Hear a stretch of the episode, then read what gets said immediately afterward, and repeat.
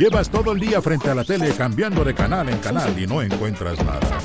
No busques más. Bienvenido a Paquete de 10, temporada 4.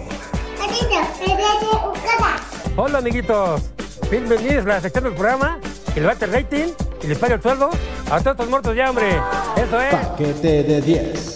Dije que no me iba a callar y aquí estoy para seguir hablando. ¡Bola de idiotas, despierten! Si no me hubieras registrado, no sabría que algo tan estúpido fuera tan divertido.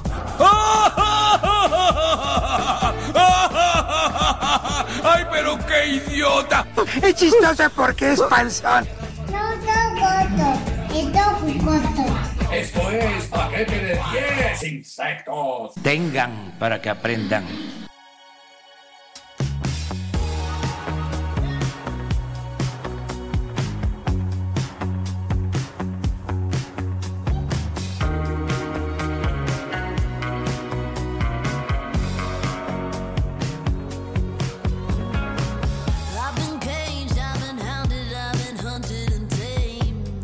Hola amigos, hola, hola, ¿cómo están? Muy buenas, buenas tardes, buenos días, buenas noches, buenas madrugadas. Bienvenidos a una emisión más del paquete de 10.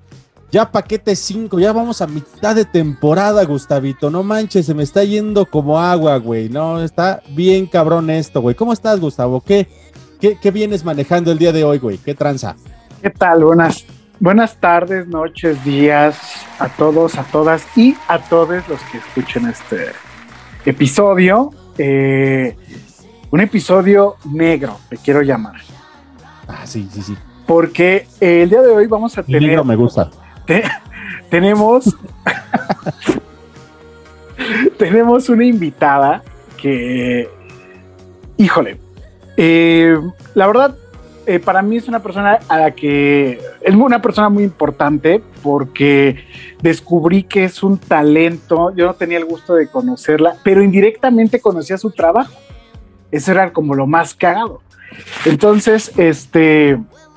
Es guionista, comediante, estando pera.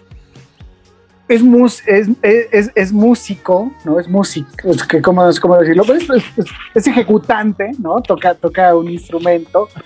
Este, y además de eso, es un gran ser humano porque cuando eres una gran persona puedes ser un buen artista. Esa es como una regla, siento yo. Ya me, ya Esa me- me gustó. güey. ya me frunció el ceño, pero yo sí creo que no se puede ser un buen artista si no eres buen ser humano. Porque, porque pues se, se- ve, se, se- nota en la, en la pluma y en, y en- en muchas cosas. Entonces, pues, ya sabes, pregunta a Stanislavskiana y dejemos que ella se presente. Pero, güey, yo creo que es importante que de alguna forma ofrezcamos disculpas anticipadas, porque Ah, sí. vamos a ir este, en todo momento de este episodio, la cuerdita floja entre decir el, el amigue, el amigo, la amiga, todo ese desmadre. Ahorita con ese- ese- esas maromas que hiciste, güey, del músico, que dijiste, bueno, no, músico no, pero es que, ¿cómo se dice? Vamos a estar todo el pinche episodio así. Entonces, eh, disculpas anticipadas de, Y por la- aparte- por la torpeza de sus conductores. Y aparte, disculpas anticipadas también porque podemos herir susceptibilidades porque estamos en el mundo de lo políticamente correcto. Sí. Este episodio va mucho de lo, de lo políticamente incorrecto. Entonces, si son chillones, mejor ya cámbienle, porque va a estar esto bien, bien alzado de tono. Fíjate que nuestro, yo estaba muy emocionado, güey, de, entrevistar a alguien que estuvo ya en Comedy Central, güey. Para mí, no mames, es ya un, logro para este, para este podcast, eh, eh, entrevistar a alguien así de este calibre. Y tiene un doble monólogo que está bastante chingón, güey. La neta, yo me reí mucho, güey. Tiene un personaje muy crudo. Que casi. eh, es como patear a, a bebés, güey. O, cosas así ya muy manchadas, güey. Ya cosas así ya medio. Que, caen en lo de que. ¿Es neta, pendejo, lo que acabas de decir? ¿Es neta? Pero, amigos, sin más preámbulos. Gustavito, por favor, presenta a nuestra invitada. Está con nosotros, fíjense, nada le voy a dar como el antecedente. Es comediante, escritora, este, transactivista. Comenzó eh, en publicidad y luego saltó a contenidos al participar en, proyecto, en un proyecto inconcluso eh, de hacer CNL México. Eh, ha trabajado para Univision, para Canal 5, para Netflix, HBO, Amazon Prime Video y actualmente es guionista de Lemon Studios y ella es Raquel Aedo. Hola Raquel, ¿cómo estás? Raquel, bienvenida al paquete de 10, ¿qué onda? Chiviada de tanta, de tanta, de tanto preámbulo y tanto, tanto piropo, oye, ¿qué pasó? Pues es que yo, yo pocas veces hablo de, con el corazón, mi querida Raquel, en este podcast. Hemos tenido gente muy detestable y otra muy afortunada. Entonces. Ya veo, ya veo. Ok, vamos a ver al final del capítulo qué es lo que piensan que soy yo. pues, pues mira, yo creo que será muy grato para muchas y para muchos escucharte. Raquel, ¿quién eres? Además de esta semblanza que acabamos de decir. Yo soy Raquel Aedo, soy una mujer trans. Me dedico a la comedia, este, sobre todo de activismo y disidencia de género. Em, soy escritora y músico, está bien, corazón, aunque yo, yo digo guitarrista porque no me considero músico tan completa, nada más toco la guitarra un poquito. Y este, y pues llevo ya casi 20 años dedicándome a la creatividad profesionalmente. Y pues nos conocimos tú y yo en un diplomado ¿no? este, creativo. Me parece que tú, tú, administrabas un montón de cosas ahí y pues te tocó ver mis tareas este, de humor muy negro, porque ya, ya, vi que, ya vi por dónde va la tirada de hoy y sí, efectivamente yo soy, yo soy una persona de humor muy oscuro. Este, y con mucho convencimiento de, que el humor oscuro es súper, súper importante para, para la sociedad, ¿no? Y bueno, pues aquel Comedy Central que, presenté cuando, antes de que yo me llamara Raquel, antes de que fuera mi transición, está con como Rodrigo Aedo, que ya en paz descanse el muchacho, ¿verdad? Ya lo, dejamos. El muchacho, fíjate, caía bien. No, era, medio, mamón, ¿eh? ¿Ah, sí? Era, medio, era muy antisocial el chavo. Yo, a mí me cae mejor Raquel. Lástima que ya no está. si no, lo hubiéramos invitado al paquete de 10. Porque aquí sí, yo, yo, yo, luego digo en mis shows que, que, le quiero hacer un mito a Rodrigo porque me tuvo encerrada 38 años. Es más un verdadero abuso emocional, güey. ¿Con vejaciones y toda la cosa? ¿O como Sí, brutal, brutal. brutal. Oye, ya ni, ya ni Sergio Andrade tuvo tanto tiempo a Gloria Trevi encerrada. ok, ya vimos para dónde va la tónica. va por allá. Déjenme, me, déjenme, me recalibro. Sí, sí. Oye, oye, Raquel. amigos, no es por nada, pero. Voy a canalizar a, a Juan José Covarrubias para poder estar a, esta altura de, oscuridad. Imagínense, amigos, o sea, nada más para que se den una idea de, por dónde va el humor que nos viene manejando aquí la señorita. Raquel es una de las escritoras de Matando Cabos 2. Es correcto. Yo tuve la oportunidad de, de, escucharla, perdón, de ver esa, esa película. O sea, ya los pinches chorros de sangre, tener una, ametralladora este, ahí en un xilófono, este, bazucas, o sea, con todo. ¿De quién fue esa idea, Raquel? Y vamos entrando en materia porque la neta yo sí tengo mucho morbo de preguntarte eso porque no tiene nada que ver con la primera película, esa, la de Matando Cabos 2, en ese aspecto al menos. No, no tiene nada que ver con la primera más que comparte algunos personajes. Este, Eso es fruto de que cuando nos llamaron a mí y a la que entonces era mi socia, la otra coescritora, Alejandra Rodríguez, a hacerlo, ya, ya había un cambio de, de quién, era, de quién iba a ser la, la estrella, digamos. O sea, ya, ya venía una indicación de que la película se iba a tratar sobre Mascarita. Y pues se tuvo una, se tuvo una plática. Miren, yo sé que hay gente que simplemente no estuvo de acuerdo con, la diferencia en tonos, pero la plática que se tuvo en ese momento con la gente de Lemon fue Matando Cabos 1. A mí me voló los sesos cuando yo la vi y le, le tengo un cariño muy especial porque creo que fue una película que hizo algo que hizo un estilo que no se había hecho aquí nunca. Que en ese entonces, pues era una comedia muy en el estilo de las comedias de Guy Ritchie, ¿no? Y ese tipo de cosas, como el, humor este, británico de acción. Y entonces nosotros decidimos que que el, el camino más auténtico era usar el mismo espíritu, no el mismo tono, y era hacer algo que nosotros quisiéramos hacer que fuera un tono de, de- que no hayamos visto en cine mexicano del todo. Y nos decidimos ir a este tono medio, medio machete, medio, medio metanarrativo, que nos parecía más algo que nosotras queríamos escribir. Y pues nos, o sea, yo súper me súper defiendo mi idea, o sea, que no fue toda mi idea, pero yo no creo que nadie de las otras personas que participaron o que llegara a esta conclusión no la defenderían. Yo, de mi parte, yo, claro que meto las manos al fuego por la idea. Queríamos respetar el espíritu de una película que cuando, la, cuando se hizo no le pidió disculpas a nadie y entonces decidimos nosotras no pedirle disculpas a nadie y hacer otro tono. Nos parecía que si la película iba a ser de mascarita, y Mascarita en sus momentos en la original tenía, este, tenía esta escena tan bonita que como que se metía en la película El Santo en un viaje de drogas. Ahorita vengo. Y cuando regrese, quiero que sigas chillando, ¿ok? Sí, sí, sí. Y la próxima vez que traigas dulces, traes para todos o no traigas. ¿Entendido? Sentimos que ese era más el tono de él que el tono de los otros de los, de los dos protagónicos anteriores. Queríamos una película de él porque él era la estrella y entonces la, la conclusión final de todo este choro fue hagamos una versión moderna de una película del santo. Una película eh, hecha, hech- hecha con, con ese tipo de lógica, con ese tipo de, de- de villanos como súper sobresaturados, con ese tipo de combate. Y, y esa fue la decisión. A mí me gusta mucho el resultado. O sea, brotaron los haters, pero después de, los, después de la ola de haters empezaron a brotar los lovers, porque ya me ha llegado también mucho love de la película. Oye, oye Raquel, Bueno. y, y por- o sea, escucho que dices, me gustó el resultado.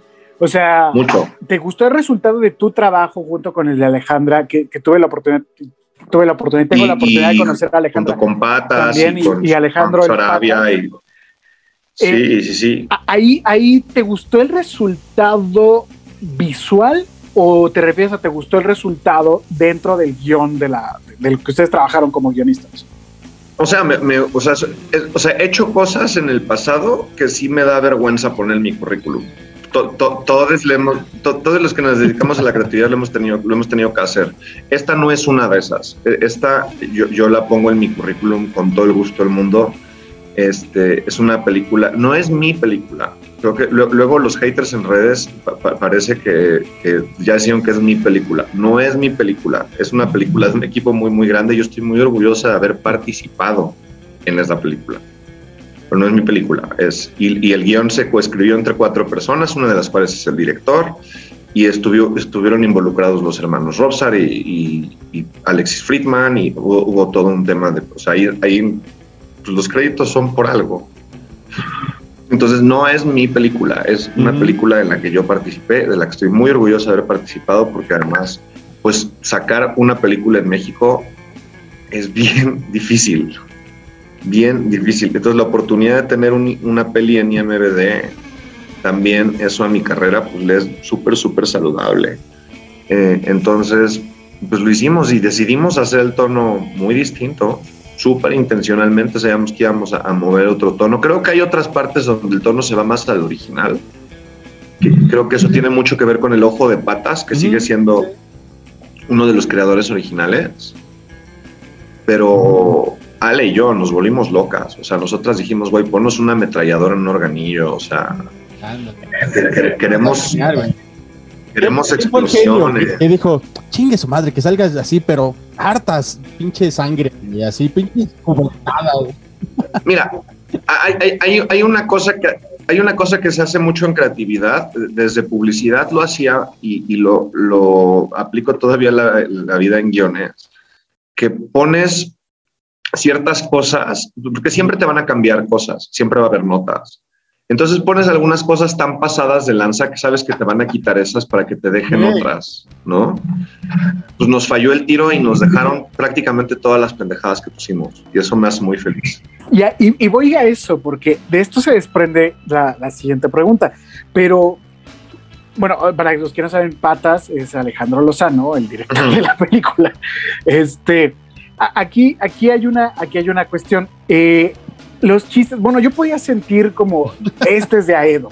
o sea, yo sí podía decir, este es de Aedo. los que nos conocen pueden saber cuáles chistes son de Alejandra y cuáles chistes son míos y cuáles chistes son de, del Patas en general, ¿eh? Pero, pero a ver, uno sí que te acuerdes así tú, Raquel, así que digas, ay, este, para que cuando lo vea la gente que todavía no ha visto la película o los que ya la vimos, que digan, ah, mira, este chiste es para que sepan de qué estamos hablando. ¿Te acuerdas así de uno así como que de bote pronto que hayas dicho tú, ah, mira, este, este fue de mi, desde lo más oscuro de mi corazón? Este, ¿cuál la verdad? ¿Cuál será mío? Bueno, fíjate que no es el más oscuro, pero, pero hay una línea sobre, sobre, muy al principio, una línea medio metanarrativa que el personaje le dice a Mascarita que, las películas de personajes reciclados es la onda justo antes de que salgan los créditos. Eh, eh, me, parece, me parece, porque también luego en las mesas de pelotón se hace bolas y, no falta el que dice, no, yo lo hice. Según recuerdo, esa línea fue mía, según recuerdo. Esa la decía este, el Diablito, si mal no recuerdo. ¿No? El, papá del Gustavo. No, lo dice como el socio del ah, gimnasio. Ah, sí, sí, sí, sí, sí, Claro, cuando le está convenciendo de que, de que continuaran este, trabajando ahí. Pero hay un personaje ahí muy particular que en la primera parte, y esto ya va como para dejar un poquito de lado Matando Cabos, dos, eh, hay un personaje que tiene, el de Gustavo Sánchez Parra, que todo el tiempo está diciendo que eso es políticamente incorrecto. Hasta que la mujer se encabrona y dice, ya, ¿de dónde sacaste esa mamá? A ver, Raquel, aquí va la pregunta. O sea, qué es políticamente correcto ahora en la comedia y qué no. O sea, Laura Pico ya no funciona ahora. Y hay una cultura de la cancelación también. Tú como creadora y aparte como comediante, ¿cómo lidias con este pedo de la cultura de la cancelación, el límite de lo políticamente correcto? Y güey, lo divertido que es reírse de uno mismo para poderse reír de los demás. Yo lo que hice, mi truco fue que transicioné de género y como ahora soy minoría puedo decir lo que quiera. O sea, es que así como Gustavo, yo puedo hacer chistes de gordos, O sea, ya. Yo puedo hacer chistes de. Yo puedo hacer chistes de Jotos, Mike, tú no. ¿Qué hubo? Yo soy mujer trans, yo puedo hablar de lo que sea. No, no, no. Es, yo siempre he creído que el humor negro. El humor negro es. es a mí me encanta. Me choca el término, me choca la frase, hay cosas de las que no se pueden hacer chistes se me hace un insulto a la comedia porque es decirle a la comedia un arte menor y para mí no lo es. Es como decir que hay cosas de las que no se pueden hacer libros. ¿no? O sea, no, no estoy de acuerdo que haya cosas de las que no se pueden hacer chistes, pero si te vas a meter en temas oscuros o escabrosos o sensibles, pues la puedes cagar, ¿no? La pregunta es qué estás diciendo, no qué tan oscuro es el chiste, sino esa oscuridad. ¿Cuál es el objeto de esa oscuridad? Entonces, yo me topo mucho yo con comediantes amateurs que yo soy un poquito responsable, no soy yo la única culpable, pero soy un poquito responsable de una moda de hacer chistes, chistes de nazis en, el stand-up comedy mexicano, por lo de mi Comedy Central. Este, me siento un poquito que decías, ¿no? Que que, Martin Luther King este, quería que todos fuéramos iguales. Pero por otro lado, Hitler también. Y, me, he topado.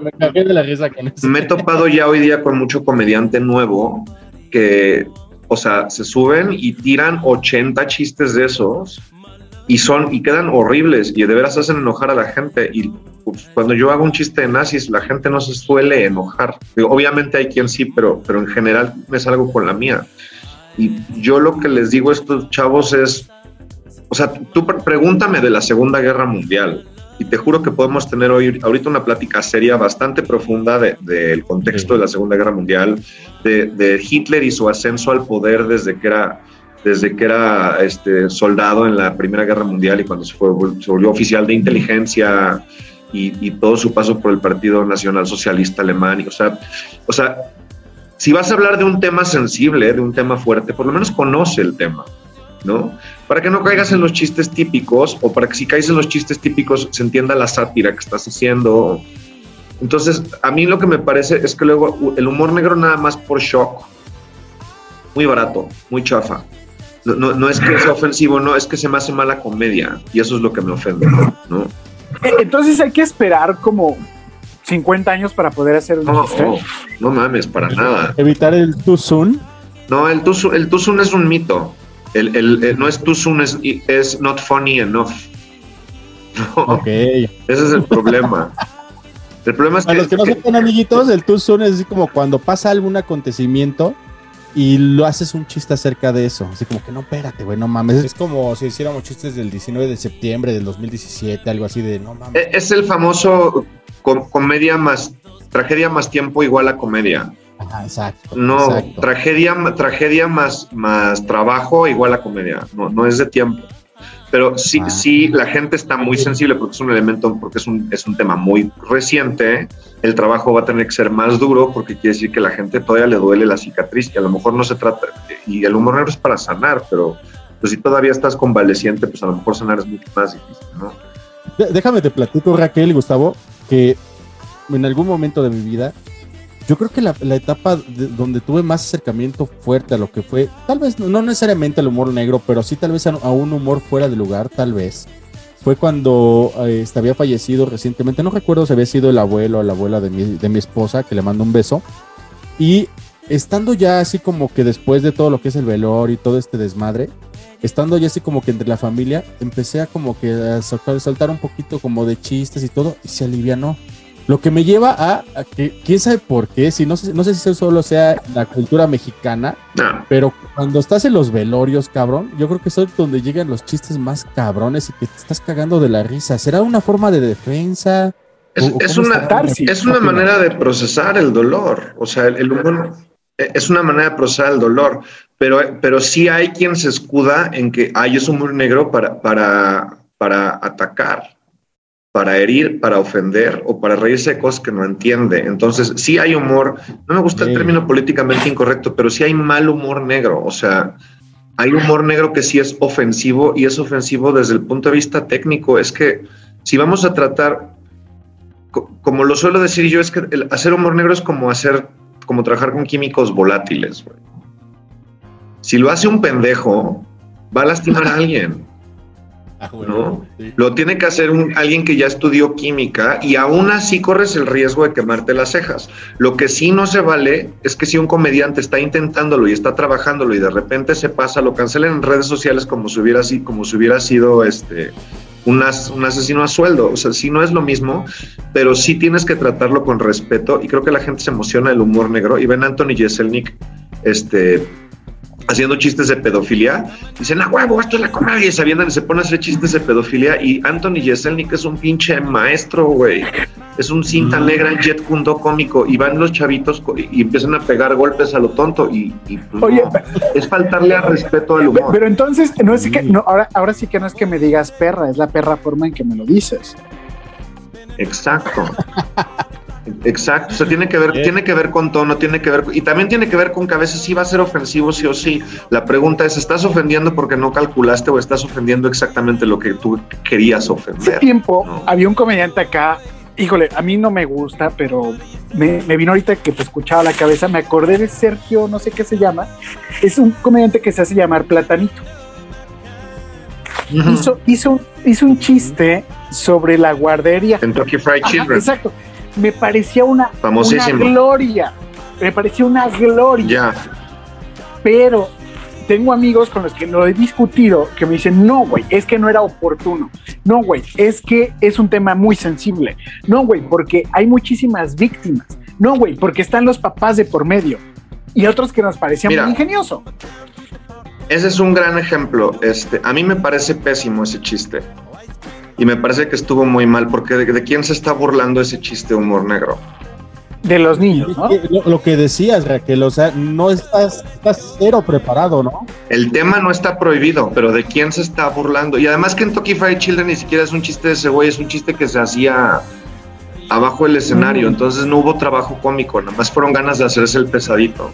Nada más lo aventó hacia lo pendejo y el cagado. Exacto, entonces a mí me parece ofensivo como comediante, porque sacar un buen one-liner debe de tomar horas, días, a veces meses. ¿Cuántas veces le das vuelta a, de- a, güey?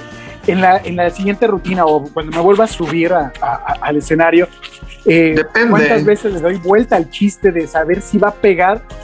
eh, si va a pegar o va a pegar como ladrillo, cabrón. O sea, Depende, y, no- y a veces no lo sabes hasta que estás en el escenario, pero por ejemplo, en mi Comedy Central que están diciendo que tiene chistes muy ojetes. este, no, tiene, no, no me acuerdo exactamente, pero eran poco más de 30 one-liners en total. De, eso, consta- de eso constaba la rutina. Se, se escribieron cerca de 300 para escoger esos 30. Y esos 30 se debatieron con el director y con el productor por semanas. Y hubo chistes que decidimos quitar y dijimos, no viene, no viene del contexto correcto, no se entiende. Incluso esta idea del, del bueno y el malo venía un poco de que la rutina lo que pretendía en ese momento era parodiar a los comediantes que dicen cosas chocantes nada más por decirlas y a los comediantes tetos. O sea, ni siquiera, por eso era un personaje diciéndolo. ¿no? Y aún así hubo chistes que dijimos, no, este se va porque no tiene la intención correcta, no va dirigida a la víctima correcta o no es una parodia del agresor correcta. Y estoy segura que todavía hoy día hay chistes que si yo vuelvo a ver, porque no lo he visto en mucho tiempo, porque no me gusta verme de vato, pero estoy segura que si lo vuelvo a ver hay un par de chistes de los que seguramente me voy a arrepentir, porque yo he cambiado como persona.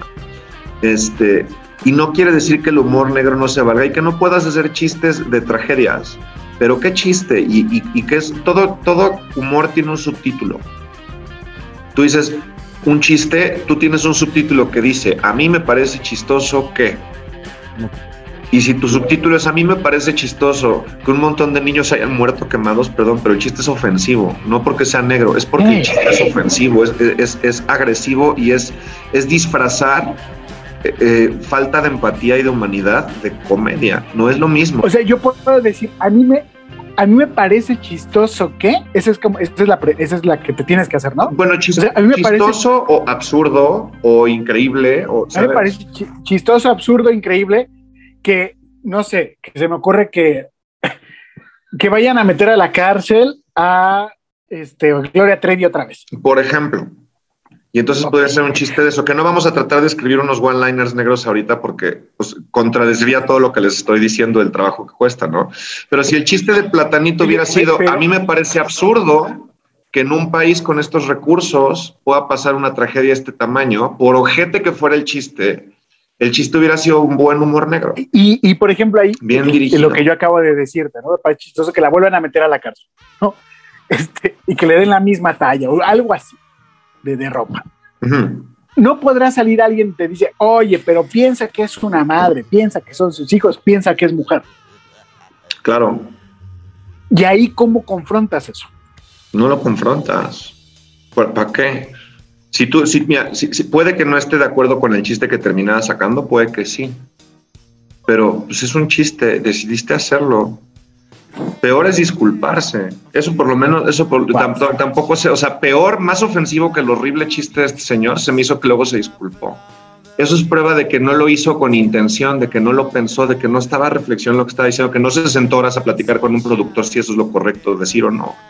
Se disculpó por eso. Entonces, hay una entrevista increíble a Ricky Gervais que hace mucho humor negro, que le, le- lo confrontan en, en The View de uno de los chistes que hizo en unos, este, es en Golden Globes, donde creo que siempre va a hostear, es unos chistes, o- es unos chistes súper fuertes, y le dijeron de un chiste que les parecía misógino a las chicas de The View, y el güey dijo, la intención no fue misógina, yo me estaba burlando de esto. Dice, entonces defiendes el chiste, y dice, no puedo defender el chiste, el chiste ya está ahí afuera. Puedo defender la intención de donde vino, o contar, ni siquiera defender, contártela, pero el chiste ya está hecho. No lo confrontas, lo aceptas. Hice un chiste ofensivo, la gente se ofendió. Punto. Pero, pero acabas de dar, acabas de dar algo. O sea, has- estás hablando y has dado nombres y referentes gringos. Claro. O sea, es decir, es una, los gringos sí son una sociedad un tanto cuanto más avanzada en ese sentido y nosotros seguimos No. siendo jarritos de tlaquepaque o qué onda. Es que no es una sociedad más avanzada, por eso lo sigo llevando al mundo de la técnica de la comedia. Es una sociedad que tiene 80 años de stand-up comedy cuando aquí tenemos 20, a lo mucho. Entonces tienen técnicas más sofisticadas. Además, Gervais es inglés, que tienen más o menos la misma historia, ¿no? Pero, o sea, tienen técnicas más sofisticadas, ya han estudiado este, este arte con más reflexión y no tienen un historial de, de que, te- y veníamos de cine de oro, de comedia como Cantinflas y, y Tintán y Marcelo, y de repente tuvimos un agu- agujero negro de ficheras que nos retrasaron un montón en cómo se construye el humor en este país. Este, entonces, nos falta entendimiento de ese arte, porque en México lo, vemos como puramente entretenimiento, y si de puramente entretenimiento vamos a hablar de niños africanos incendiándose, eh, pues entonces no se vale. Me estás diciendo que es puramente entretenimiento, es para reírse. ¿Para qué, qué te metes en temas tan... Si, si lo vamos a reconocer como un arte complejo, que pueda ser retórica y tratar temas complejos, entonces, cuando tratamos el humor con ese respeto, podemos empezar a hacer chistes de necrofilia y del apartheid, ¿no? Este, entonces, no, es como que no podemos, entonces no es que seamos carritos de Tlaquepaque, es que no es un país que haya respetado el humor como arte por mucho tiempo, lo vimos como mero entretenimiento. Saludos a Jorge Ortiz de Pinedo, si escucha esto. Por ejemplo, que se vale. Este, tenemos que irnos a un pequeño corte y por favor, ahorita y ahorita que estamos ya entrando todo este desmadrito de aquí de México, me gustaría saber tu opinión acerca de las últimas declaraciones que dio este comediante Carlos Vallarta acerca de Chespirito. Uy, tú tienes ganas de meterme en pedos. Sí, es que a eso vienes. Perdóname, por eso vienes, cara.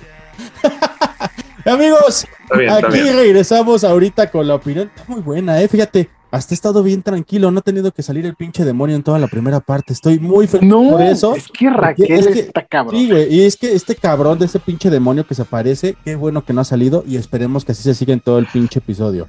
Amigos, esto es paquete de 10, regresamos en un ratito y sí, Raquel, necesito que me digas tu opinión acerca de Chespirito porque aquí lo tenemos en un altar y tenemos que saber. Tengo que, tengo que hablar con mis abogados y con mi manager antes de saber si puedo contestar. Ahorita que regresemos, vemos. ok, vamos a hablar mientras con nuestros abogados. Esto es paquete de 10, ahorita regresamos.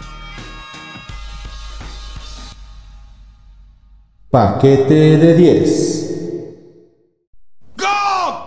¿Cuál es tu único propósito en el ejército? Escuchar el paquete de 10 todo el día, mi sargento. ¡Demonios, Gob! ¡Eres realmente un genio! Es la mejor respuesta que he recibido. Tu cociente intelectual debe ser de 160. ¡Eres realmente una maravilla, Gob! Paquete de 10. No quiero más dramas en mi vida, solo comedias entretenidas. Así que no me vengas con historias de celos, llantos y tragedias, no. Bien, estamos de vuelta, damas y caballeros, y todas las excepciones a la regla. Eh, La canción que acabamos de escuchar es Dramas y Comedias de, sí, sí, de Fangoria. ¿Por qué? Porque me gusta, ¿por qué? Porque estamos hablando de eso, aunque la canción es como un poco de amor y de sabor, ¿no? Pero me gusta el título de la canción, nada más por eso. Entonces, dejamos una pregunta al aire. Eh, ¿Ya hablaste con tu abogado, Raquel? ¿Si se va a poder o no? Ya hablé con mis abogados, ya hablé con mi manager, ya, este, ya me dijeron que no, que tenemos que platicar exclusivamente de los Teletubbies. Entonces, que también tienen mucho humor negro escondido. Entonces, no, no es cierto. Sí, Ah, pre- sí. pregunten. Ah, no. La neta sí lo creo, güey. ¿eh? ¿Cómo es esa mamada? Miedo. pinche niño que salía en el sol, güey, eh, sabía, güey, que no era ese, ese- Pero a ver, espérame, antes de que pasemos a ese tema de, de la, de la pregunta que estamos hablando ahorita de- del señor Chespirito, que Dios lo tenga en su gloria, antes de que se me olvide Raquel, este, hay una línea que la neta nos causó un chingo de risa tanto a mi esposa como a mí en la película de Matando Cabos. Perdón que me regrese, amigos, así como de madrazo, pero sí. No, no se güey, me no mames. Perdón, perdón, perdón. Nada más rápido. Cuando de- le dice el mascarita a su tía de que, oye, es que ya se está echando a perder aquí el cadáver. Y le dice, este, ah, es que también tu tía, no mames, me cagué de la risa como media hora de eso. ¿De quién fue la idea? De Quiero darle patas. Ese chiste, ese chiste es de patas. Quería bueno. Señor Patas, la neta, qué chingón. Es- es- si no me, eh, repito, si no me falla la memoria, porque en los rooms se dicen tantos chistes y se prueban tantas cosas que me puedo estar equivocando, pero según yo es de patas. Oye, pero sí se meten así un motita o algo así como para, a ver, un acidito, güey, para ver qué puedo. Nosotras no. Aquí nadie nos oye. Hay, hay, quien, hay, quien, hay quien lo hace, pero nosotras no lo, no lo hacemos y, y en este room no se hizo. A mí me gusta la copita, pero mí me gusta mucho para, para presentarme en escenario, pero nunca para escribir. Nunca, nunca, nunca para escribir. Yo escribo en mis cinco sentidos. Pero hay quien, hay quien se echa su, su marihuanita, se supervale, pero no, en esa mesa no pasó. Ok, ok. Ya, perfecto. Solo quería resolver esa dudita. Dale. ¿Qué onda? ¿Qué onda, este, mi querida Raquel, con ese tema del Carlitos Vallarta que se aventó la chula? De decir que y se nos tiró así, es como patear a quién, güey, como da- darle así eh, una patada a Jesucristo, güey, para aquí la cultura mexicana y de los Sudamérica principalmente, inclusive aquí luego aquí en México. Yo personalmente reconozco a- al señor Chespirito, sé que es un gran baluarte hasta cierto tipo de la comedia, pero a mí personalmente sus personajes de él no me encantaban. Me Claro. gustaba más Don Ramón, Kiko, o sea, me gustaba más ese, ese- esos personajes, así como que vamos, tal vez secundarios, pero a mí no me encantaban, güey. A lo mejor me estoy ahorita ganando algunos haters, ha- haters por esto, pero neta, Sí, pero además yo, yo no tengo la fama y el, el jale de Carlos, de Carlos Vallarta para defenderme de una opinión controversial. Pero lo que te, pero mira, pero lo que, lo que tengo es mi cabeza y mi sentir y esas cosas. Y hablando principalmente como comediante, eh, una de las cosas que dijo Carlos es que el güey era muy huevón porque hacía los mismos chistes. Y perdón, yo estoy de acuerdísimo. Si tú viste un capítulo del Chavo el 8, ya viste todos, güey. Son los mismos chistes, una y otra vez. O inclusive los que estaban así cuando, o sea, literal el mismo Los chiste mismos. cuando estaba Don Ramón a cuando estaba Jaimito el cartero. El mismito chiste del agua de Jamaica que sabe a limón y que parece de tamarindo, la misma mamá. Los mismos. Y, y, y sí, o sea, no, no, no voy a quitar un mérito que tiene, porque al- alguna vez yo, yo no lo conocía mucho, lo vi muy de niña. Y luego, lo, luego nunca, o sea, luego no me, no me, o sea, no me interesó ya como más en mi adolescencia, esas cosas lo, lo super perdí de vista. Y lo tuve que, tuve que ver varios capítulos y estudiarlo porque nos pidieron una parodia en, en un programa en Televisa en el que trabajaba. Alejandra y yo, justo la coescritora de Matando, y para cuando, cuando entregamos la parodia nos mandaron a chingar a nuestra madre. Este, dijeron que no se podía hacer. Dijimos, ¿para qué nos pides una parodia del Chavo el Ocho en primero? Pero tuve que ver varios capítulos y honestamente voy a reconocer que eh, si se trata de, de hacer un producto que apele a la gente porque retrataba muchas este, realidades, aunque, la- aunque las caricaturizaba, tenía eso, o sea, pegaba con un público que vivía en vecindades, que estaba siempre batallando por, por pagar la renta, y entonces el personaje de- del casero que viene a cobrar la renta era este monstruo que tienen, o sea, pero pues la verdad es que el programa fue el mismo programa durante años, con los mismos chistes durante años, entonces empezando por ahí sí me parece que es comedia, sí me parece que, que- que es esta actitud eterna de, de dar productos mediocres que no requieran mucho esfuerzo para hacer un chingo de dinero y eso me parece patético. O sea, no. yo sí creo que tenemos súper romantizado a Chespirito y Chespirito no era tan bueno. porque lo estamos tratando como si, fue, como si fuera este, ten- teniendo a Cantinflas y a Tintán, a Joaquín Pardavé, La neta. ¿No? acuerdo. Teniendo luminarias de ese tamaño en la historia de la comedia, ¿por qué es este güey el que tiene la corona de la comedia cuando hizo su carrera entera de hacer el mismo chiste 500 veces? Y es cierto, porque tiene toda la razón Carlos, que era, era parte de una televisora cuya entera, entera, entera filosofía era mantener a las masas mensas. La frase, la televisión es para jodidos. Nosotros hacemos bolillitos, no son frases apócrifas, son frases que dijeron dirigentes de, de- de esta televisora. Entonces, este, ¿cómo podemos, sabiendo que esa es la condescendencia con la que Televisa trató a- al- al pueblo mexicano tanto tiempo, no darnos cuenta que el producto estrella de Televisa pues es la cumbre de las cosas que ellos promocionaban? Tratar a la gente como tontitos que necesitan bolillos y nos crea y, y entonces le hicieron mucho daño a la comedia mexicana. entre, eh, le, le hicieron mucho daño a los públicos y, y hicieron, y, hicieron, hicieron, hicieron que ahora tengamos que, esta- que, que- que tengamos que estar usando referentes ingleses y gringos cuando queremos hablar de humor negro y de cosas que se hacían desde los 60 en Inglaterra porque nos dejaron sin referencia aquí en México. Porque atrapar, porque abusaron de eso y lo, y lo censuraron y lo pararon. Y entonces pues me dice, pero es que te vas a referencias gringas. Pues sí, aquí nos las quitaron. Aquí no tuvimos un Monty Python. Aquí no tuvimos, porque, porque cuando lo íbamos a tener y de los polivoces iba a seguir alguna cosa que llegara a eso, este, llegó esta invasión de comunicación. Pues, o sea, no, no es que fuera propaganda fascista, o sea, tampoco creo que haya llegado hasta allá, pero definitivamente era un afán y decirle a la gente, no, le, no les hagas pensar mucho, cuéntales un chiste 25 veces, que se rían de eso. Los polivoces sí tenían un, un- una, una idea como más compleja de lo que era la comedia. en- en- en- Claro, pero mira, ¿qué, qué- qué comediante brillante terminó, terminó desapareciendo de la televisión porque en ningún lado le querían dar espacio porque el güey nunca se casó con ninguna televisora y empezó a tratar de traer comedia más sofisticada aquí a México, Andrés Bustamante. Andrés Bustamante. ¿Por qué, Andrés- por qué Andrés Bustamante no es una leyenda? Cuando, cuando el, güey trató hasta de hacer su propio canal y empezó a traer cosas de vodevil y esas cosas a, a- la pantalla y trató de hacer, de tratar de hacer eso acá, porque, porque el, el humor que, que- costaba trabajo, eh, en ese entonces a Televisa no le gustaba porque eso eh, ponía exigencias de trabajo que no estaban dispuestos a cumplir, güey. Sí, sí. Si la gente quiere cosas más cabronas, tienes que trabajar cosas más cabronas y ya no puedes ver tu tele como maquila. Y si no puedes ver tu tele como maquila, no puedes hacer un producto para vender rápido y sacar anuncios de bimbo, güey, a la verga. Eso es lo que pasó. Y perdón, pero los que dicen que Carlos Vallarta, ¿qué? ¿Y por qué está diciendo la cara de Carlos Vallarta va a ser tan icónica para la comedia mexicana como la cara de Chespirito? Chusma, chusma. Vas a ver un infográfico, de en 50 años vas a ver un infográfico de comedia mexicana y vas a ver la cara de Cantinflas, la cara de Tintán, la, la- la carabina de Ambrosio y la cara de Chespirito y la cara del, de, y, y pelos de largo de Vallarta, güey. El güey llena, llena foros en, en- en toda Latinoamérica y en el Gabacho. Es una, es una bestia que escribe increíble. Entonces, no lo dijo ningún tonto, ¿no?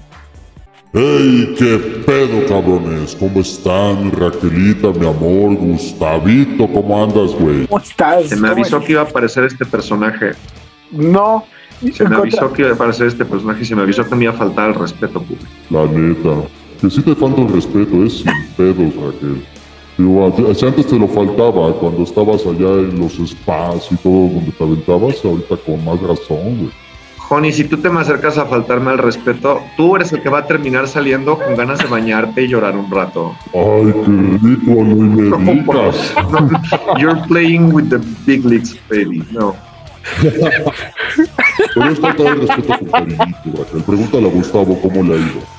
¿Cómo vas a Faltar el, respeto, las- faltar el respeto con consentimiento está bien. A mí sí me gusta que me falten un poco el respeto con consentimiento. Ahí está. Entonces, ah, te voy avisando. Sí, sí, sí. Qué rico. Ahí está, perfecto. A ver, ahora sí, ¿qué pedo? ¿Cómo están hablando de mi amigo Chespirito? Que aquí lo tengo sentado ahorita en mis piernas, no mames. Ese güey es el más cabrón de todos los comediantes que me han caído aquí. Digo, me cae gordo después de dos minutos, pero No, hombre. es chido el güey. Hace el pi, pi, pi, pi, pi, la neta y se siente chido, güey. No, pues lo- lamento mucho que esté oyendo estas cosas el señor Chespirito de- desde el, no sé, asumo que estás este, Es el Mictlán, Mictlán. en, en- en una especie como de, de infierno, no sé. Algo así, es el Mictlán, o sea, sí son El- ciertas el todas las. Exacto. Lamento mucho que tengan que escuchar estas cosas, pero honestamente hay un montón más de podcast y Chespirito podría estar escuchando uno de los muchos programas donde lo elogian, güey. Ahí está. También. Ahí Qué gana. Chespirito, no estés chingando, métete tu barril. Ya le dije. Oye, Raquel, estás muy interesante, ¿eh? La neta, mis respetos. Ya, ya me estás aburriendo, Gustavo. Yo creo que ya me voy a ir a, a visitar más seguidor a Raquel. Pues haces bien porque, porque yo tengo muchas preguntas para Raquel todavía. Ah, ok, entonces ya no los interrumpo. Ya nada más quería venir a hacer mi intervención, porque si no, no me pagan y la nómina no sale. Ah, eso sí. Oye, Cámara, Gustavo, Eso sí, gracias. Carnal, te Eso felicito, eh, güey, que no has faltado en todo lo que va del- de la temporada. Vaya, hijo de tu pinche madre, hasta que ya te pusiste de acuerdo contigo mismo. Gracias. Amigos, no hizo escaleta este cabrón para este episodio, ¿eh? Ahora se la pusieron a él y no la hizo. Nada más quería quemarte. Ah, ok, está bien. Si hoy no hice escaleta, no Ah. hice escaleta. Dale, Raquelita, un besito. Ahí luego te paso. Besito, nos vemos, querido. En los spas nos encontramos. Ay, en el turco. Oye, Raquel, este. te- Tengo, tengo, hijo, es que tengo muchas preguntas, pero, pero, Ay, qué pedo con este pendejo, no mames, güey. espérame, estoy hablando, cabrón. Perdón, güey, perdón, es que ya sabes que aquí se posiciona este desmadre y empieza a oler bien culero. Y, Oye, oye, ha- hace muchos años, un dramaturgo, bueno, hace no muchos, sí, casi hace muchos, como ocho años más o menos, yo estaba, fui a buscar a una actriz al helénico que me había quedado de ver con ella. Y estaba tomando ella un curso de humor negro que daba Alejandro Ricaño, el dramaturgo Alejandro Ricaño. Esta actriz a la que... El de más pequeño es que el Guggenheim. ¿no? Exactamente. Y entonces me quedé pensando, Sí, gran, no- gran esta, esta actriz, este, Mara Escalante, que es a la que me estoy refiriendo, estaba tomando el taller y salí como muy meneado de cabrón. ¿Te pueden enseñar a escribir humor negro? ¿O se nace con él, güey? ¿O te lo vas formando en la vida? O sea, neta, puede haber un taller de humor, porque el taller se, llama, se, se intitulaba así, Taller de Humor Negro. O sea, Yo creo que sí. ¿sí? O sea, yo creo que la, la- la comedia, e incluso la creatividad, tiene técnicas. Si tiene técnicas, se puede enseñar.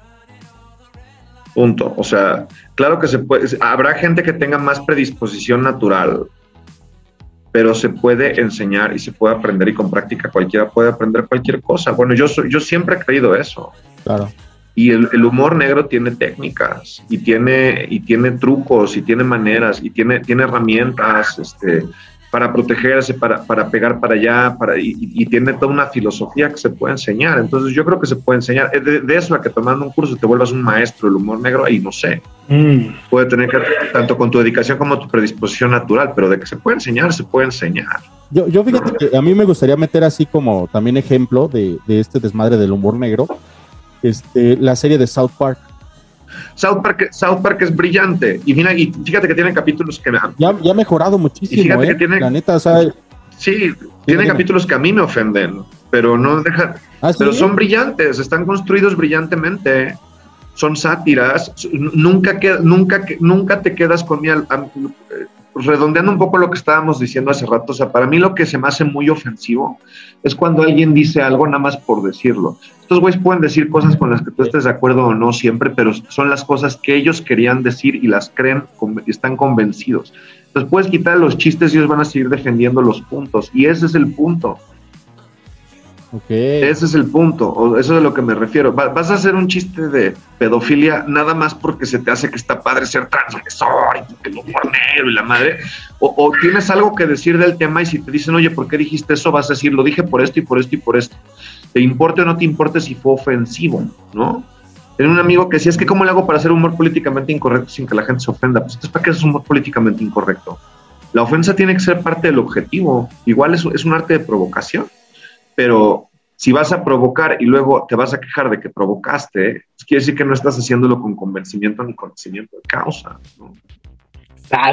Oye, algo que, que te- algo que, que platicamos Mike y yo cuando estábamos planeando este episodio era porque tenemos pensado invitar a una chica de 15 años que es también podcaster y apenas estuvo con este con el doctor eh, ay se me fue el nombre este cabrón el doctor doctor Kevorkian, Doctor no no no no no este Timmy, Doom, el doctor no Evil. el, el doctor, este, ay, su esposa es Irma Erendira Sandoval, este, John Ackerman, este, estuvo, a po- Ok. o sea, esta morrita de 15 años ya estuvo con John Ackerman hablando del tema, ¿no? De la Ujú. generación de cristal.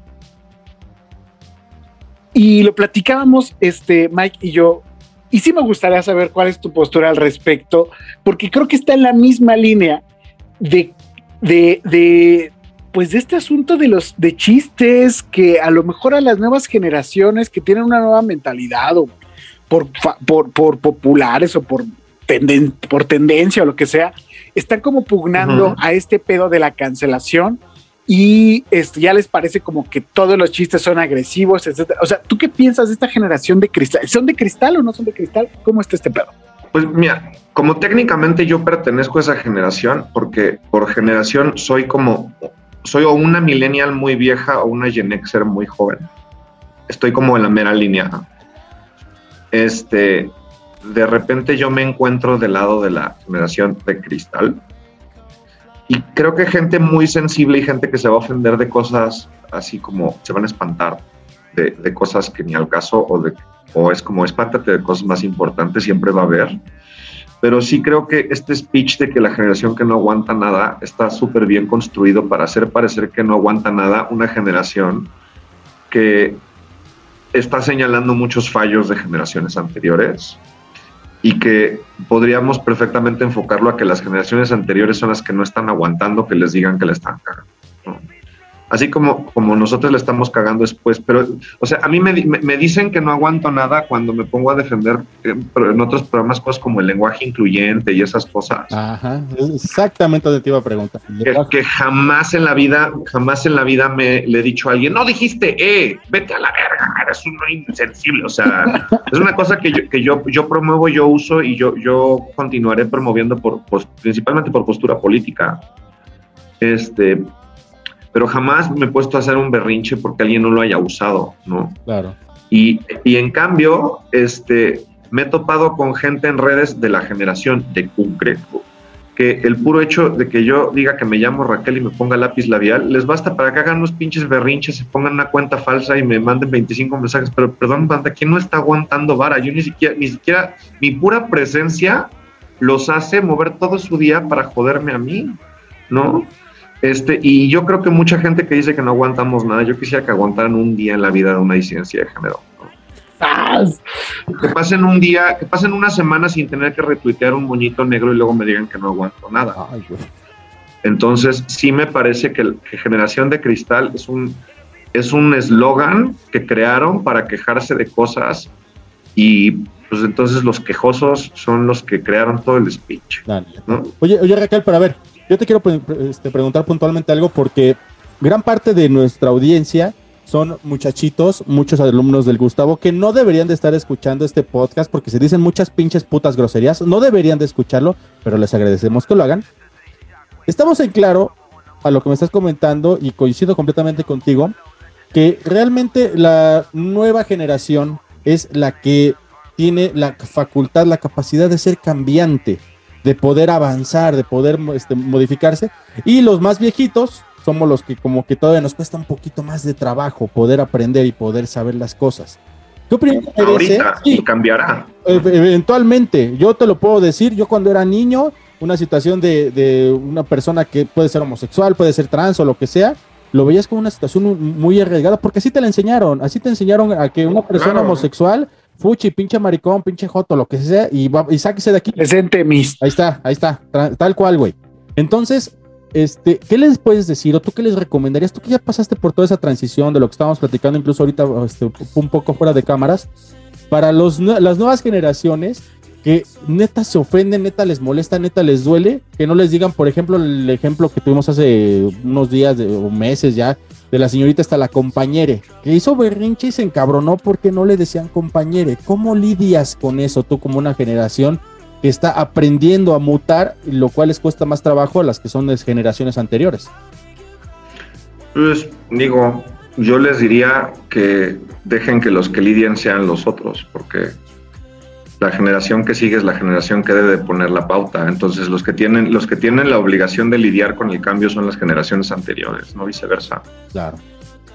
Este, puede que la chica, eh, puede que el chique de compañere haya reaccionado muy explosivamente, pero, eh, o sea, una reacción explosiva a una cosa eh, se va a convertir en el único argumento en contra de toda una postura política. ¿No? Entonces me voy a poner, me voy a buscar en, en, YouTube, en Facebook, en Instagram o en Twitter y a ver cuántos ejemplos encuentro yo de un boomer haciendo berrinche y lo voy a convertir en el estándar. y no sabemos además, y además no sabemos bien el contexto de, de, de, la historia del compañero porque se volvió un meme básicamente. Y, uh -huh. y bien o mal se usó para, para burlarse de una persona y nada más para reírse de una persona y de ahí a raíz de, to, de, todo un, de toda una postura y de un chingo de gente que, que mira, tiene que ver este tema de, que de que se disfraza el discurso de que lo, lo que nos estamos quejando brutalmente es de que no, no nos digan compañere. Como si no nos estuvieran matando Claro. O no dándonos derechos o no dejan, ¿sabes? Entonces, pues, pues yo no estoy chillando de que no me hables de ella si se te va el él porque estoy transicionando y, y- y de repente tu instinto te dice él, o sea, es una cosa que podemos ir trabajando juntos. Yo, yo, lo, lo- yo de lo que me peleo y de lo que hago activismo es de que no me puedo casar, no puedo cambiar mi nombre legalmente con facilidad. Entonces, ¿por qué seguimos, si, si le seguimos dando coba a eso, en lugar de dejando que la gente que se enoja de esas cosas se pierda en, en- en la nube de la tontería? Lo- Los, que se quejan de los compañeros y de, y de las es y de que ahora tantas letras del LGBT y esas cosas, si, nos, si nos les compramos eso, les empezamos a avalar el speech de que nuestra queja es por terminología y por palabritas y nuestra queja es por derechos fundamentales y por acciones concretas. Dave Chappelle, que me mama su especial y lo he defendido bastante a pesar de que fue muy controversial para la comunidad trans, cometi- cometió para mí un error muy, muy fuerte en una falacia lógica porque él dice una frase súper aplaudida. Dice, este, es que en este país puedes, puedes matar, puedes dispararle a un afroamericano, pero no vayas a decir, este, la, la- pero no vayas a herir los sentimientos de un gay, así dice. Viajan se lo súper aplaude, ¿no?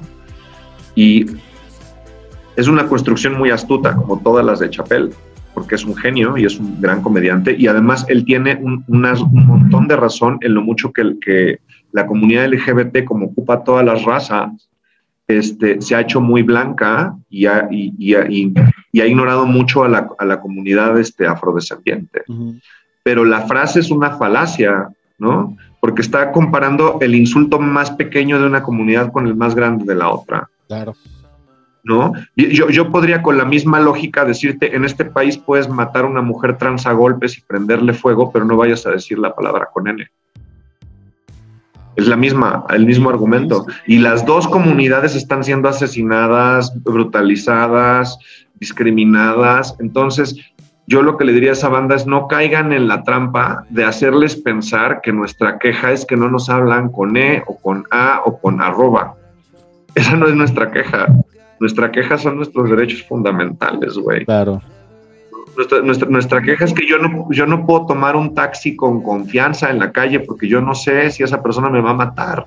Eso, si me, si me, si me resuelven, es ese, Arjona, si me resuelven ese pedo, yo les corrijo que me malgenderen todas las veces que quieran. Pero mientras no, ese malgendereo es reflejo de lo otro, ¿no? Y ese es el problema. Oye, y, y así como que de, de- de rapidito también, este, la situación del grito homofóbico que ya están cerrando estadios y que ya nos tiene la FIFA así como que, digo, hablando un poquito de fútbol y perdón que me salga mucho del tema, pero ese del, eh, pot- este, ¿sí te ofende a ti personalmente? a, a- a mí no me ofende personalmente. A, a mí, o sea, a mí lo que me pasa es que yo, yo crecí, yo crecí con la palabra, eh, o sea, yo sí me la compré desde chica el tema de que es una palabra de cobarde y de control. O sea, no, eh, eh, pero tiene que ver con mi versión personal. Porque yo me llevo pesado con amigos cuando yo salí del closet, primero como hombre gay antes de ser mujer trans, y, y me lo decían y siempre se sintió en un contexto de cariño. Entonces yo no tengo la reacción visceral que tienen otras personas, pero sí conozco personas que les gritaron eso mientras los golpeaban. Correcto.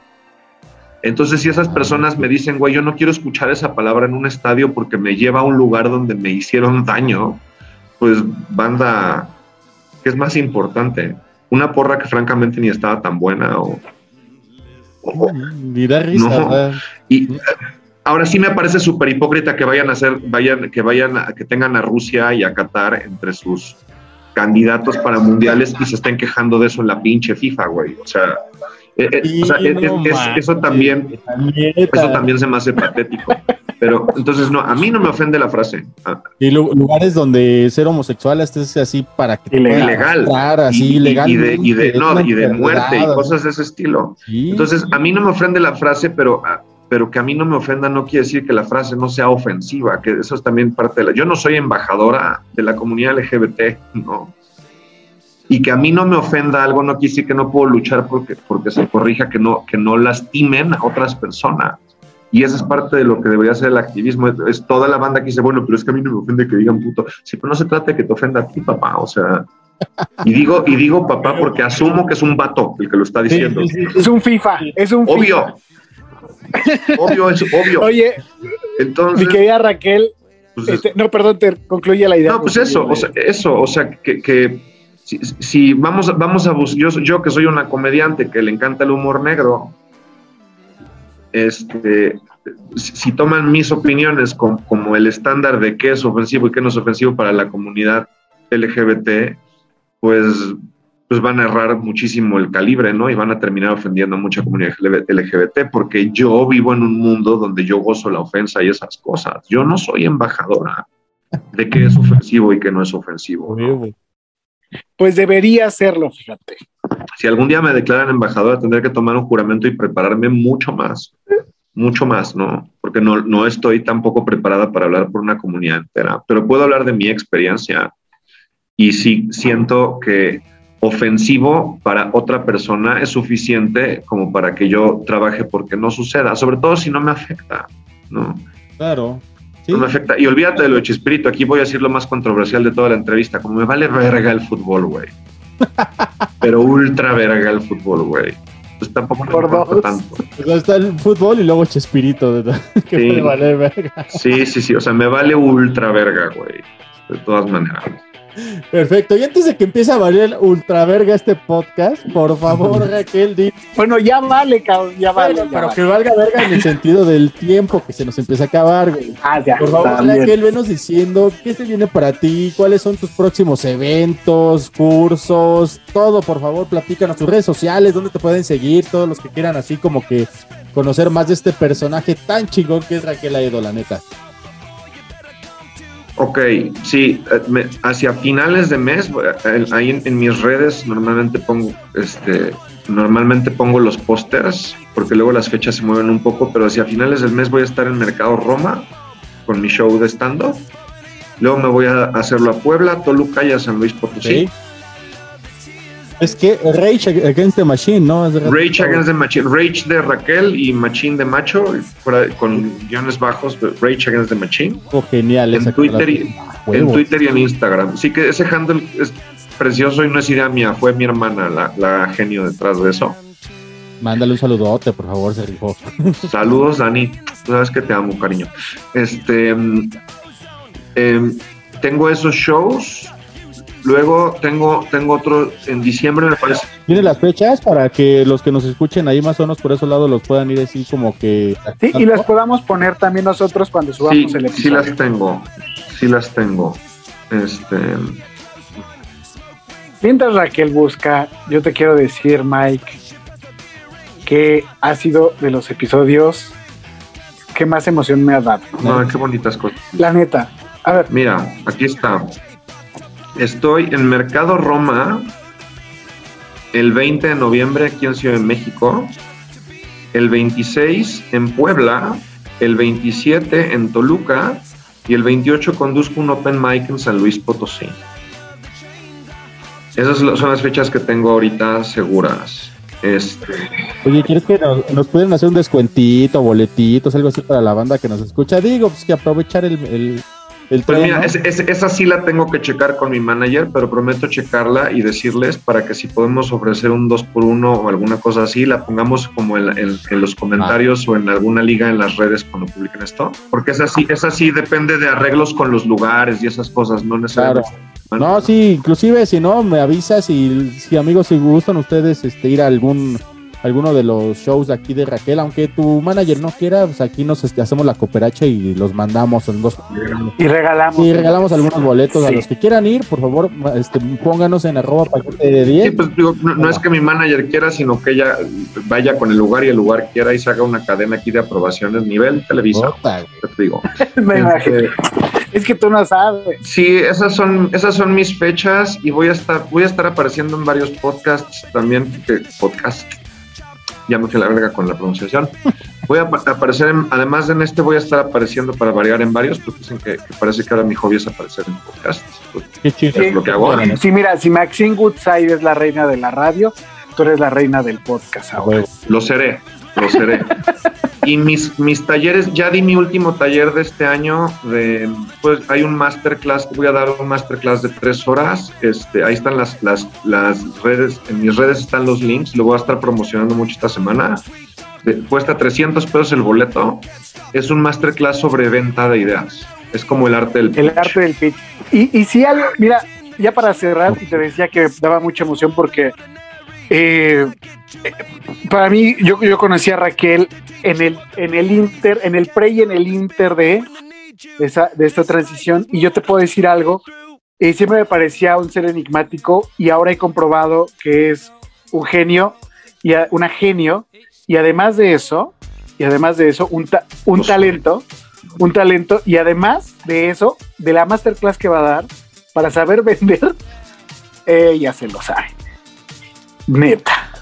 Sí, por, por eso yo, yo ya lo dije en las redes, pero si les gustó Matando Cabos 2, tomen el masterclass con una de las escritoras. Si les cagó, piensen que lo vendí A huevo. y que el masterclass debe estar bueno. Ah, huevo. Sí, claro. Sí. Y después de tantos años, ¿eh? Que es lo único que yo podría reclamar de Matando Cabos 2, que sabe, tardaron un chingo en, en poderlo este, sacar, pero valió la pena. Amigos, hasta aquí vamos llegando al paquete de 10. Híjole, no me quiero ir, Gustavo, pero la neta, se nos acaba el tiempo. Esta es, es el pedo de este, de este tipo de, de los podcasts, que eh, tenemos el tiempo muy medidito. Raquel, muchísimas gracias por haber estado aquí. Gracias a ustedes. No, hombre, un gustazo haberte conocido y pues amigos, ya saben, sigan a Raquel por favor ahí en sus redes sociales para que se enteren de todo lo que se viene y pues de paso síganos a nosotros también, ¿verdad? Que no les cuesta nada. Yo soy Ismael Salazar. Mike, Gustavito, despídete de los amigos, por favor. Muchísimas gracias. Pues hoy no hubo recomendación ni de serie, ni de libro, ni de película, Ah, porque pues, pues para qué. Ya escucharon todo lo que hace Raquel, búsquenla, ah, échenle un ojo, Oye, Raquel. escúchenla y ya. Rapidito, a ver, uh, a ver, de bote pronto. Échanos un chiste bien así, el que tú digas, este no lo puedo contar. Y con eso cerramos el paquete. ¿Qué te parece? Ay, diosa, ¿por qué me metes en estos problemas? Ay, échalo, no pasa nada. Amigos, ahí los dejo con Raquel. Aquí va. Eh, es- es- Les voy a quemar uno de mi show de ahorita. Yo, yo quería que sacaran presentación en grajeas, aspersor y supositorio para que el comercial dijera toma Melox, mastica Melox, chupa Melox, huele Melox y mete Melox por el culo. Ahí está. Esto es paquete de 10, amigos. Y métanselo por él. Bye.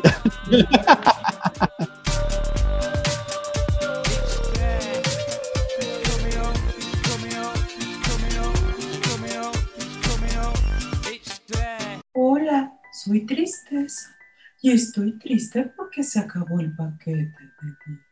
Pero alégrense porque van a regresar y eso hasta a mí me pone feliz. ¿No se suponía que esto era una fiesta? Uno, dos, cuatro, cante. Lo disfruté más de lo que había imaginado. También yo.